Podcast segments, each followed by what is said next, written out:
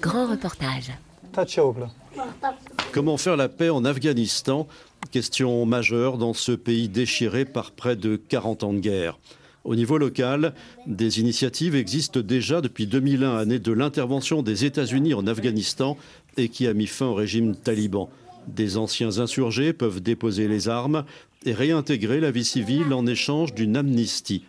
Une réalité insupportable pour nombre de proches de victimes d'attentats. Afghanistan, l'impunité derrière l'amnistie des anciens talibans. Un grand reportage de Sonia Ghezali. Le soleil est très haut dans le ciel, il est près de midi. Niazi est assis en tailleur sur un toshak, un matelas coloré posé sur sa modeste terrasse en terre battue. Enroulé dans son patou beige, il discute avec ses fils, un moment simple de la vie quotidienne d'une famille qu'il n'avait jamais vécue il y a encore quelques mois. Les enfants vont à l'école. Quand ils rentrent, je vérifie qu'ils ont déjeuné et après manger, ils m'aident aux travaux de la ferme. Ils apportent de l'herbe fraîche et de l'eau pour la vache.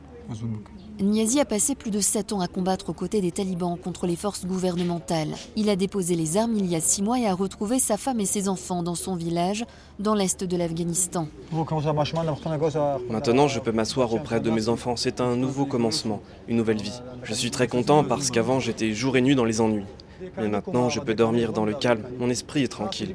Maintenant, la vie est belle. Une vie normale, de fermier, aux antipodes de celle qu'il menait lorsqu'il était taliban. J'étais le chef d'un groupe de combattants. Dix personnes étaient sous mes ordres. Nous n'avions pas vraiment de planning, chaque jour était différent. On allait se battre ou on patrouillait. Voilà ce que l'on faisait. On ne faisait rien d'autre que ça, on attendait les ordres. Dès qu'on les recevait, on obéissait. Si on ne vous disait rien, on ne faisait rien, on attendait. Si on nous disait allez à l'attaque maintenant, on descendait et on commençait le combat. C'est pour le djihad qu'on se battait. On pensait qu'on combattait pour le djihad.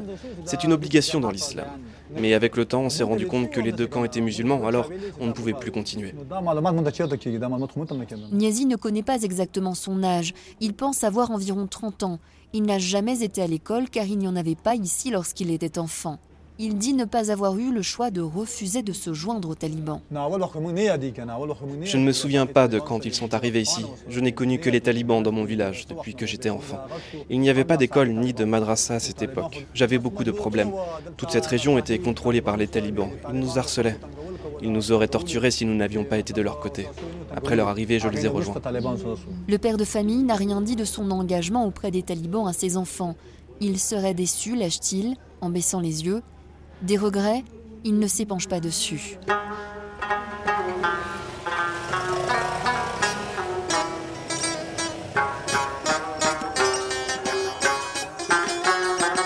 Kunar, dans le nord-est du pays.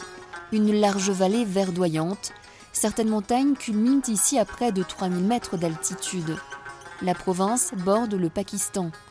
C'est ici que le groupe État islamique a récemment ouvert un corridor fuyant les bombardements de l'aviation afghane et américaine dans la province voisine du Nangarhar. Kunar est un fief des talibans. Les autorités locales ont mis en place un programme pour inciter les combattants à déposer les armes. C'est de ce programme que Niazi a bénéficié. En échange de la reddition, les autorités s'engagent à faciliter le retour à la vie normale des ex-talibans et ex-combattants terroristes. Goul Mohammad Baïdar est l'assistant du gouverneur de la province de Kunar. Toute une stratégie a été élaborée, dit-il, pour pousser les insurgés à se rendre. Ce que nous faisons tout d'abord, c'est d'essayer de couper leurs ressources économiques. Ils collectent des dons religieux de la population, ils reçoivent de l'argent de l'étranger, ils ont des revenus via les mines naturelles qu'ils exploitent, mais aussi grâce au trafic de drogue. Donc on commence par couper toutes les sources de revenus qu'ils peuvent avoir. Une fois qu'ils deviennent pauvres et désespérés et qu'ils doivent faire face en même temps aux opérations militaires des forces gouvernementales et de leurs alliés, ils sentent qu'ils sont en position de faiblesse et ils n'ont plus d'autre issue que la mort ou déposer les armes. Nous avons aussi des maîtres en religion qui nous aident à leur expliquer que notre gouvernement est un gouvernement islamique. C'est primordial parce que le facteur religieux est très important pour eux. C'est pour cela que beaucoup de combattants ont été convaincus de rejoindre le processus de paix. Nous pardonnons leurs crimes en général, mais s'ils ont commis des crimes motivés par l'argent ou pour d'autres raisons personnelles, alors on les présente aux institutions judiciaires et aux autorités compétentes pour qu'ils soient jugés. Avant ce programme, d'autres ont existé en Afghanistan. Il y avait une choura pour la paix et la réconciliation, mais on s'est rendu compte que ce n'était pas très efficace. Donc le président a décidé de supprimer ce conseil et on a décidé avec notre comité militaire qui comprend le NDS, les services de renseignement, la police et l'armée que nous devions adopter cette nouvelle stratégie. Et ça fonctionne. À ce jour, plus d'un millier de personnes se sont rendues et nous sommes aussi en contact avec plus de 2000 combattants talibans et du groupe État islamique qui souhaitent déposer les armes. Mais nous devons d'abord leur fournir une assistance jusqu'à ce qu'on leur trouve un travail. Des chiffres impossibles à vérifier. Les autorités locales, les services de renseignement communiquent largement sur ces redditions, diffusant sur les réseaux sociaux les photos de ces insurgés, cheveux et barbes hirsutes, debout, leurs kalachnikovs, roquettes et grenades posées quelques mètres plus loin devant eux. Mais si des talibans rejoignent ces processus de paix locaux, aucune étude n'est faite sur leur succès sur le long terme. L'assistant du gouverneur reconnaît même les limites de ces programmes. Actuellement, nous n'avons pas de budget dédié à ce programme, mais quand ils rejoignent le processus de paix, nous donnons à chaque personne 10 000 Afghanis, soit 115 euros. Cet argent vient du budget des services de renseignement. On fournit à chaque commandant de groupe un logement pour une durée d'un an, avec des gardes du corps et d'autres aides parce qu'ils sont menacés de mort pour haute trahison par leur groupe. Quant aux simples combattants, on leur donne 10 000 Afghanis, de la nourriture, et on essaie de leur trouver un emploi dans les deux mois qui suivent leur reddition. Malheureusement, vous savez que l'Afghanistan traverse une grave crise de chômage. Trouver des emplois à ces gens n'est vraiment pas facile. Le plus souvent, ils commencent leur nouvelle vie sans que l'on puisse vraiment les aider. Enfoncé dans un canapé aux accoudoirs usés, le mollah Abdul Ne retient pas sa frustration. Il a lui aussi fini par tourner le dos aux talibans après avoir passé plus de la moitié de sa vie à combattre dans leur rang à une position importante. J'étais gouverneur de district. J'ai aussi été un membre du conseil provincial, ce que l'on appelle la commission militaire au niveau provincial. Je dirigeais les combats. J'avais des centaines de personnes sous mes ordres. Avant de déposer les armes, je vivais dans les montagnes, là où les combats ont lieu. La vie était très dure. Maintenant, je suis descendu en ville, j'ai accès à toutes les infrastructures et au confort. Je vis avec ma famille maintenant dans une maison louée par le NDS, les services de renseignement afghans. Pour les autorités afghanes, le Mollah est une belle prise. Il est selon elles la preuve que le rapport de force sur le champ de bataille est en faveur des autorités afghanes. Mais après une heure d'interview, le quadragénaire présente sa liste de doléances. Il n'est pas content de ce qu'il a obtenu jusque-là en échange de sa reddition et de celle de ses hommes.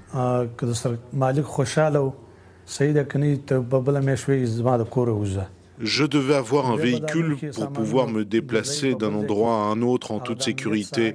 Je n'en ai toujours pas alors que j'ai rejoint le processus de paix. Je devrais avoir 10 à 12 gardes du corps parce que je dois faire face à de nombreuses menaces désormais et elles seront de plus en plus nombreuses. C'est pour cela que je dois bénéficier de certaines mesures de sécurité. Je devrais avoir certains privilèges pour inciter les autres à rejoindre le processus de paix. Si les combattants qui hésitent à déposer les armes voient que je ne suis pas en sécurité, ils ne voudront jamais prendre le risque de suivre mon exemple. Contrairement à l'ex-taliban Niazi rencontré dans la province voisine, le Mollah Abdul Bassir ne peut retrouver son champ et son bétail car il se trouve dans un village niché dans une partie de la vallée contrôlée par les talibans. Il dépend donc entièrement des aides accordées par les autorités afghanes. Le nom de cet homme est bien connu des services de sécurité.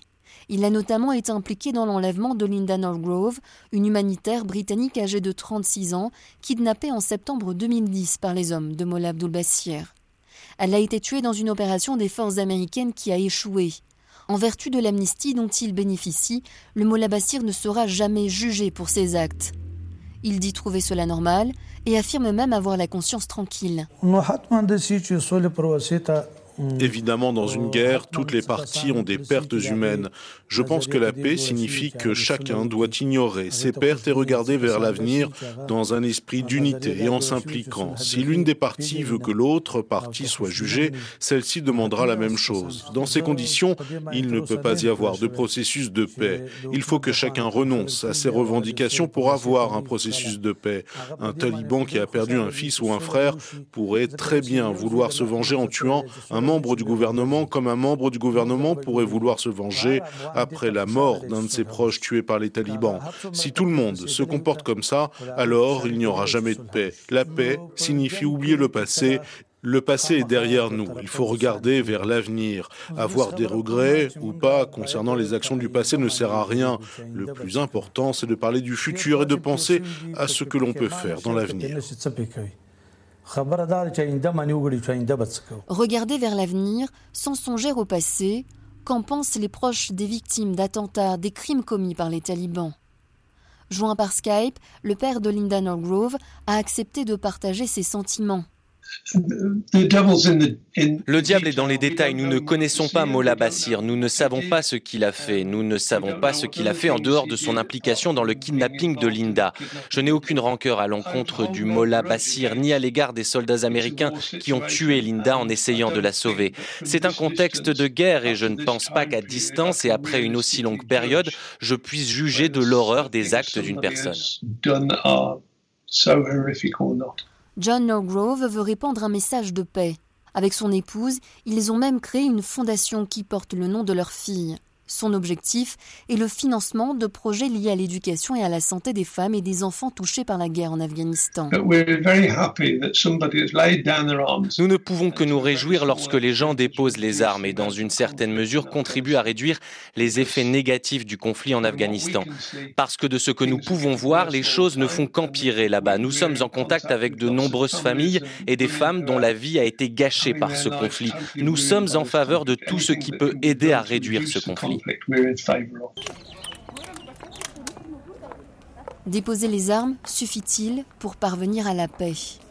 Victoria Fonton est directrice de la faculté des études sur la paix et les conflits à l'Université américaine de Kaboul. Elle met en doute le succès sur le long terme de ces programmes. Ça dépend si les promesses ont vraiment été honorées ou pas. Euh, ça dépend de beaucoup de choses. Ça dépend de si l'argent continue à, à, venir, bah, la personne va rester dans le programme. Euh, si les promesses euh, comment dire, sont honorées, la personne va rester dedans. Mais pour moi, le plus grand problème, c'est que c'est plus un programme d'impunité et d'amnistie totale qu'un programme de réinsertion dans la société. Il n'y a aucune, aucun vecteur de réinsertion des familles, aucun vecteur de réinsertion, on va dire, économique en dehors de faire partie des services de sécurité. Donc quelque part, euh, euh c'est pas un programme qui peut euh, qui peut être soutenable au long terme parce que il ne prend pas en compte euh, comment dire les expériences des victimes et il ne prend pas en compte cette réconciliation qui doit exister entre l'ancien combattant et les familles des victimes, tout simplement. Un dialogue absent. Pourtant, indispensable car la résilience attribuée aux Afghans et aux autres populations dans le monde, plongées dans des guerres interminables, n'est qu'un mythe bah, Déjà, par rapport à la résilience, ça c'est quelque chose de très, de très occidental. On se dit, oh là là, ils souffrent pas autant que nous, ils n'ont pas la même notion de souffrance que nous, et donc ils sont très résilients. Mais en fait, toute cette souffrance, peut-être n'est pas autant exprimée que si nous, on l'avait vécue, mais elle est là. Et je pense que euh, ça va être très difficile si les talibans reviennent au pouvoir sans euh, mécanisme de justice transitionnelle. Ça va être très difficile pour que la paix soit durable parce que quelque part, euh, toutes ces polarisations vont rester là et vont rester vraiment à vif. Et pour moi, il n'y a pas de résilience, il y a juste un phénomène de, de survie au jour le jour. Mais les gens ont mal, les gens souffrent. Euh, et, ça, on le voit chez nos étudiants qui ont subi l'attaque ici des talibans en 2016. Ils souffrent au jour le jour. Et il n'y a pas un seul jour sans, euh, sans qu'on parle de ce qui s'est passé. Euh, donc, pour moi, il faut parler des crimes. Et, pour et seulement en faisant ça, on va pouvoir aller de l'avant. À une échelle nationale, les pourparlers entre Américains et talibans à Doha ont permis de mettre sur la table la question de ce dialogue entre bourreaux et victimes.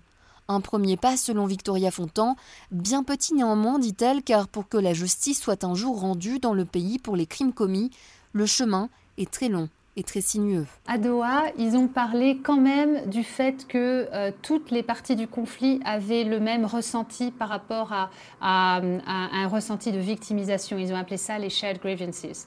Donc, quelque part, y a, ça a été une amorce de quelque chose de plus mais le problème, c'est que comme toutes les parties du conflit ont euh, elles-mêmes euh, commis des crimes de guerre, eh bien quelque part, on ne peut pas vraiment se mettre dans une dynamique de justice, sinon euh, toute la classe politique afghane va se retrouver derrière les barreaux, et là c'est vraiment quelque chose que, que craignent toutes les élites afghanes. À Kaboul, en attendant la justice, des militants de la société civile honorent la mémoire des victimes de ces 40 dernières années de guerre. Le Centre pour la mémoire et le dialogue abrite plus de 300 boîtes en verre qui rassemblent des objets ayant appartenu à des victimes du conflit. Fatima fait visiter le centre à Rafiula Rahimi, un jeune homme de 19 ans. Ce que vous voyez derrière cette vitre, tous ces objets que vous voyez et qui forment cette tour sont la mémoire des explosions qui ont secoué notre pays. Ces objets que vous voyez viennent de différentes attaques et explosions comme celle de Demazang, Charchaïd et d'autres explosions. Nos collègues les ont ramassés avant que les équipes de nettoyage de la ville nettoient les lieux. J'ignore à qui ils appartiennent. La militante reçoit les familles des victimes d'attentats qui souhaitent participer au projet. Elle ne conçoit pas la réintégration des ex-insurgés sans le dialogue avec les victimes. Si les talibans réintègrent la société et gardent la même idéologie, ce sera inacceptable pour la population. Cela n'aurait pas de sens. Qu'est-ce que cela voudrait dire? Que tout ce que nous avons réalisé au cours des 19 dernières années, tout ce sang versé, tous ces sacrifices n'auront servi à rien. S'ils veulent vraiment réintégrer la société, ils doivent demander pardon à toutes les victimes et reconnaître leurs erreurs, leurs crimes. Ils doivent dire nous avons commis des crimes. S'ils veulent revenir, ils doivent le faire avec une conscience propre. Rafiura Rahimi se penche sur les boîtes en verre remplies d'objets. Une paire de bottes, un chapelet, une poupée, un dessin. Il lit les écriteaux qui les accompagnent et qui racontent la vie des personnes à qui ces objets appartenaient et les circonstances de leur mort. Le jeune lycéen connaît bien les lieux. Je viens souvent ici, à chaque fois, vraiment à chaque fois, je vois tous ces objets, toutes ces photos, tous ces jeunes. Je me demande pourquoi, pourquoi le sang de tous ces innocents, de tous ces enfants du pays a été versé, pourquoi leur vie a été sacrifiée? Et c'est chaque jour la même chose, chaque jour des vies sont sacrifiées. Les talibans ont imposé la peur au quotidien, ils ont plongé notre pays dans le chaos. Rafiula a perdu deux de ses frères, le premier dans le double attentat kamikaze qui a frappé une manifestation de la minorité chiite Hazara en plein Kaboul en juillet 2016. Il avait pris un bain la veille. Il portait des vêtements blancs ce matin-là. Il a dit au revoir avec un grand sourire. Je mangeais quand j'ai entendu un énorme bruit. J'ai tout de suite allumé la télévision pour savoir ce qu'il se passait. C'est là que j'ai appris qu'il y avait eu une explosion au carrefour des Mazang. J'ai eu un mauvais pressentiment. J'ai senti que quelque chose était arrivé à mon frère. Je me suis précipité sur mon téléphone et je l'ai appelé. Il ne répondait pas. J'ai rappelé encore et encore, peut-être six ou sept fois. Finalement, quelqu'un décroché m'a dit Votre frère est blessé, venez à l'hôpital. J'y suis allé. Là-bas, ils m'ont dit Votre frère est mort. Nous sommes désolés. Paix à son âme. J'étais choqué, j'étais désespéré, j'avais un sentiment tellement fort de solitude. Je ne peux pas vous expliquer ce que je ressentais, c'est impossible à décrire. Personne ne peut comprendre ce que c'est sans avoir soi-même avoir perdu un être cher. L'attentat a été revendiqué par le groupe État islamique. Il y a moins d'un an, un autre de ses frères a été tué. Il allait à Karabagh au mariage de mon cousin. Sur la route, un barbare a arrêté la voiture et sans raison a tiré sur tous les passagers. Trois personnes ont été tuées, trois autres blessées. Mon frère a été tué, il venait de se marier. On avait fait la fête une semaine avant. Rafiula accuse les talibans nombreux sur cette route du nord de Kaboul. Ni le gouvernement afghan ni les Nations Unies ne se soucient du sort du peuple afghan. Il n'y a pas eu qu'un seul drame dans ce pays, il y en a eu des centaines et des centaines. Jusqu'à ce jour, aucun meurtrier, aucun de ceux qui a commis tous ces crimes n'a été recherché ni puni pour ces actes. Nous voulons la paix, oui, et nous la recherchons toujours, mais nous voulons que tous les meurtriers soient punis pour leurs actes.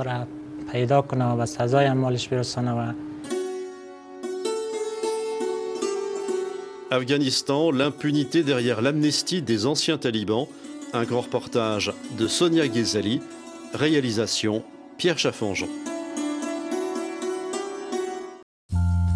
Autour de